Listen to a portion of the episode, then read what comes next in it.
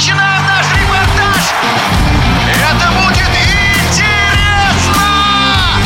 Программа о главных спортивных событиях.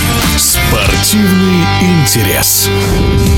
На итоговом турнире ATP уже обозначились некоторые контуры сезона предстоящего. Есть ряд теннисистов, которые могут в 2022 году серьезно прибавить. Так считает полуфиналист открытого чемпионата Франции 1989 года Андрей Чесноков. Что касается победителя турнира Александра Зверева, то он продемонстрировал невероятный теннис. Зверев вышел на такой пик формы, что его сегодня реально невозможно обыграть никому.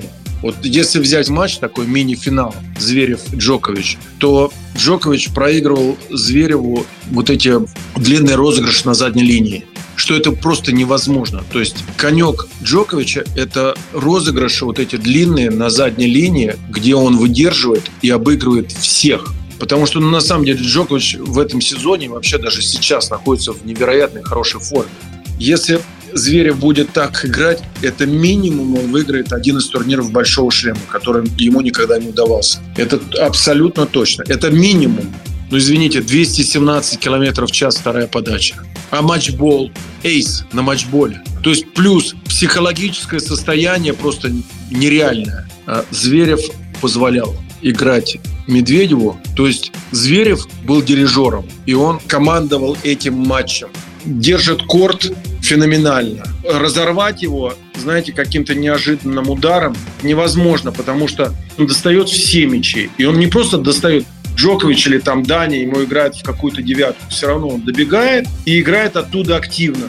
Потому как он сыграл этот Мастерс, для меня он по игре он является лучшим в мире. Если брать потенциал игроков, могу выделить Джоковича, потому что он по-прежнему является лидером мирового рейтинга. Не только лидером, но и величайшим игроком. У него также будут шансы, я думаю, на следующий год потенциально выигрывать турниры Большого шлема. Это Зверев, Медведев, Циципас, Рублев, ну, скажем, давайте так, Синер – я не знаю, какое состояние у Рафаэля Надаля. У него была, конечно, травма, он достаточно долго не играл. Но, знаете, одно дело возвращаться в теннис, когда тебе 20 лет или 25. В следующем году Рафаэлю уже будет 36. Это не так уж и просто. Если взять Хуркач, да, он э, прибавил очень сильно. Первый раз он играл в Мастерсе. Я думаю, что у него есть потенциал, чтобы прибавлять. То, что касается Рут, ну, это, конечно, колоссальный трудяга. То, что он вошел в полуфинал, это вообще, конечно, колоссальный успех для него. В нашем эфире был полуфиналист Ролан Гарос, заслуженный мастер спорта России Андрей Чесноков. Спортивный интерес.